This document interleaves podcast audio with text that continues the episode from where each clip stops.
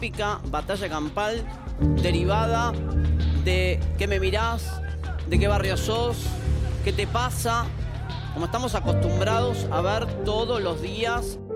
Eh, ocurrió en Córdoba una golpiza, se pelearon dos grupos de personas a la salida de un boliche, la siguieron en la calle, en una estación de servicio, un botellazo en la cabeza. Son atacados por esta patota con un nivel de impunidad y de violencia inusitada. Arranca con el botellazo, después le pegan a otro y después esta patada demencial adentro de una estación de servicio.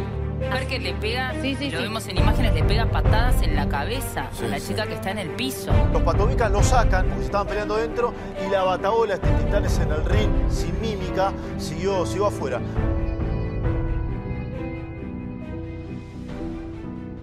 Estamos hablando de unas vacaciones que estaban planificadas, segundo año consecutivo.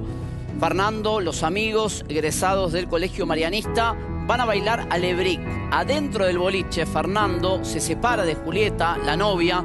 Ella va a un sector donde se estaba desarrollando un recital y en ese marco donde intentan reencontrarse, Fernando la va a buscar, es que tiene un mínimo roce con un integrante de este club de rugby, Arsenal Zárate Club. Y a partir de ese roce, le pegan a un amigo de Fernando que estaba con él, esto genera una situación de tensión adentro del boliche y los patobicas expulsan a todos.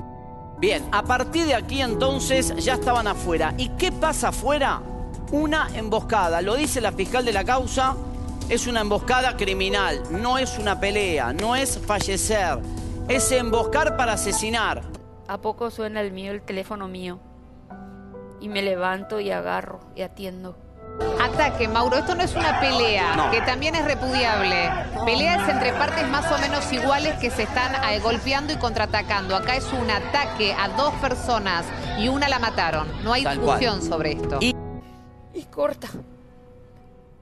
Le digo, ¿qué te dijo? No me contesto. ¿Qué te dijo? Le digo. Y ahí Fernando está muerto, me dijo. Atentos con esto, no se dejen confundir. No es que Fernando falleció. A Fernando lo asesinaron y no se dejen confundir. Acá cerca donde está el pibe y están todavía los gritos, está la policía, llaman a la ambulancia, caducó. Y peor, la gente cuando lo estaban pegando nadie saltó. Nadie, nadie hizo nada. Graban videos. Se reían, estaban grabando de allá enfrente. Nadie hizo nada en ningún momento. Y se podía haber evitado. La verdad que no sé, pero no fue una pelea, o sea, nos vinieron a buscar y a mi amigo le pegaron entre un montón. Era un pibe recontra humilde, bueno, solidario, o sea, que, siempre estaba para, predispuesto para lo que vos necesitaras y que, que nada, le arrebataron la vida injustamente. Un chico bueno, decente, cariñoso, compañero en todo conmigo porque Julieta, como todos saben, de hace un año era la novia de, de Fernando, aunque se conocían desde mucho antes bailábamos todo el tiempo, cantábamos con karaoke, jugábamos a juegos, no sé, nos divertimos con cualquier cosa. Nos pintábamos la cara, yo lo maquillaba, él me maquillaba a mí. Mi compañero de aventuras, porque, no sé, todo, todo lo hacía con él. Me atormenta todos los días esperando la resolución de la justicia. Ruego a Dios con toda mi fuerza todos los días para que se haga justicia por mi hijo, que esto no quede en la nada, que no le den privilegio a estos chicos de darle domiciliaria. Ellos no siquiera le dieron la oportunidad de defenderse a mi hijo. Mi hijo no le hizo nada. No se merece nadie, nadie así en esta vida. Lo que le hicieron y que no haya nunca más otro Fernando. Todos te dicen que ahora tenés un ángel en el cielo cuidándote, pero yo no sé si quiero un ángel en el cielo cuidándome. Trato de ir todos los días al cementerio, porque, no sé, como que... Como que siento que si no estás solo y tengo que ir. Flores, comida, hablo sola. o me quedo mirando. Todos los días se me hace más difícil. Lo recuerdo a mi hijo. cuando cocino, cuando me levanto. Yo nunca voy a recuperar a mi hijo. Era mi único hijo. Era feliz. Yo le decía a mi bebé y me andaba diciendo que no le diga más eso, que ya creció. Ya sé, le decía, pero siempre va a ser mi bebé, le decía. Y sin embargo creo que nos vemos ante el desafío de ponernos a pensar algunas cuestiones, no solamente mm, como sociedad, sino como humanidad, diría. ¿no? Alguien me consultaba dos días atrás si esto era parte de nuestra sociedad violenta.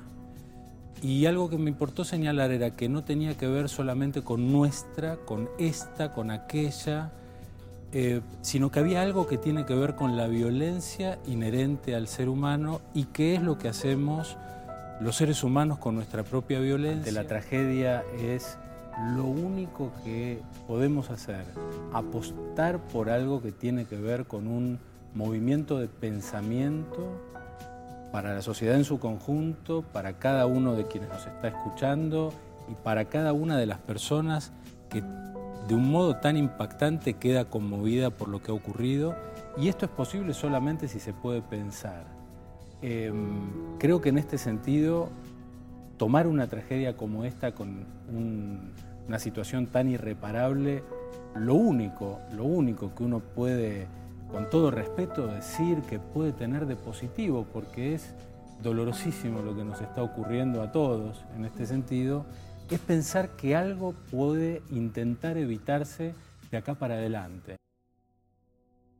El caso Fernando está todos los días con nosotros, pero cuando no hay noticias del caso Fernando de último momento, cada cosa que sucede similar como esta pelea, lo primero que decimos es nos hace acordar al asesinato de Fernando. Por lo tanto, sí que dejó una huella muy importante. Sí que dejó una huella muy importante el caso Fernando y Fernando. Y yo pensaba, lo primero que se me ocurrió fue, em, ¿y por qué no antes? Porque, bueno, ok, para adelante digamos, qué bueno, fue un cambio que tiene que ver con una consecuencia para pensar en una prevención posible, ¿no?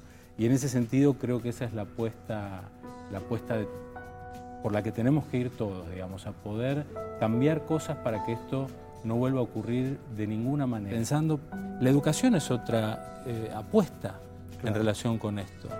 Cómo generar espacios posibles de sustitución de la violencia desencadenada para jugar al como si, como vos dijiste en un momento, para que haya alguna descarga posible y que esa descarga no implique matar a un otro. Poder jugar a esto como los niños pequeños cuando dicen, y dale sí, ¿no? Es exactamente igual. Es lo que hacemos los adultos incluso cuando trabajamos. Esto es lo que tenemos que poder ofrecer como sociedad y potenciar.